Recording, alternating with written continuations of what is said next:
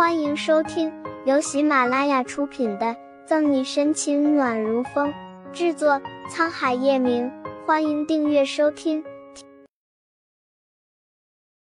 第七百九十九章拖欠工资案。宋叶老太太安全的回了盛世庄园，沈西便去了警局，正好接到报警电话。喂，我是刑侦队队长沈西。好，我马上带人过去。沈西挂断了电话，脸色一下子就阴沉了下来。电话是太原公司那边打过来的，好像是说那家公司出现了拖欠员工工资的事情。现在公司的上层领导和员工已经分成两个派别了。有什么事情就由你们先处理。沈西把手上的任务交给谭维和顾青后，就拿起车钥匙走了出去。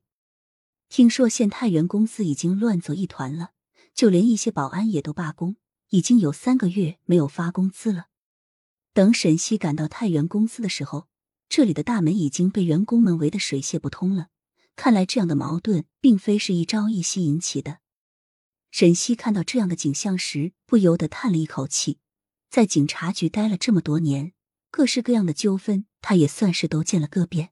而每个纠纷里的每个人，如果都能站在对方的立场上考虑一下问题的话，根本就不会有什么纠纷。不过话又说回来了，如果说每个人都是好人，都能站在对方的立场去考虑问题的话，要他们这些警察还有什么用呢？我是刑侦队队长，请借过一下。心里这样想着，沈西的动作却没有一点迟缓的走进了人群。大多数人在听说沈西的警察身份时，还是做出了比较好的配合，当然也存在一些例外。尤其是看到沈西是个女人的时候，那样不屑的语气和瞧不起的眼神，让沈西忍不住想要给他一个锅肩摔。不过也只是想了想，便忍住了。沈队长，您可终于来了。一个三十岁左右的男人一看见沈西，就健步走过来，和他打着招呼。报警电话是你打的？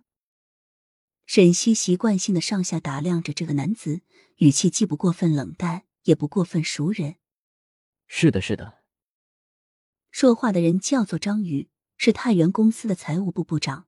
可以毫不夸张的说，现场这么多人里面，就他对为什么拖欠员工这么长时间工资最清楚了。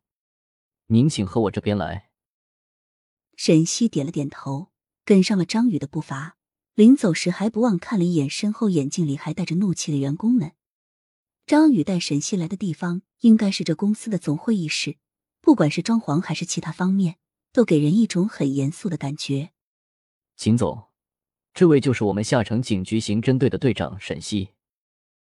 张宇很耐心的给坐在会议室正中间的男人介绍着，而让沈西意外的则是这会议室里竟然还有他的熟人张泽浩。他怎么会在这里？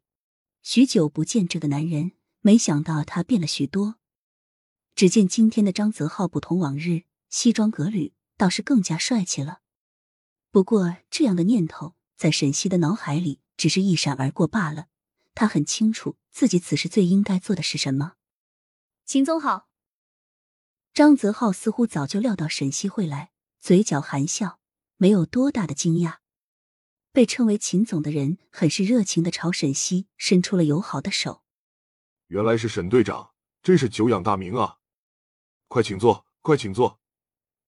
沈西听到这话，心里不由冷笑了一声。这老家伙一看就是个混迹商场的老油条了。只是鉴于方便了解情况，沈西不过是浅浅的笑了一下，便一笔带过了。电话里有些事情说不清楚，还想请问秦总发生了什么事？一说到这里，秦总脸上的笑容立刻就僵在了原地。这个还是让张部长和你说吧。好在张宇还算是淡定，语言表述能力也算是不错，五分钟的时间便把事情的原委全部交代清楚了。我听懂了，简单的来说，就是你们现在因为一个项目问题挪用了一笔资金，导致员工的工资无法正常下发。本集结束了，不要走开，精彩马上回来。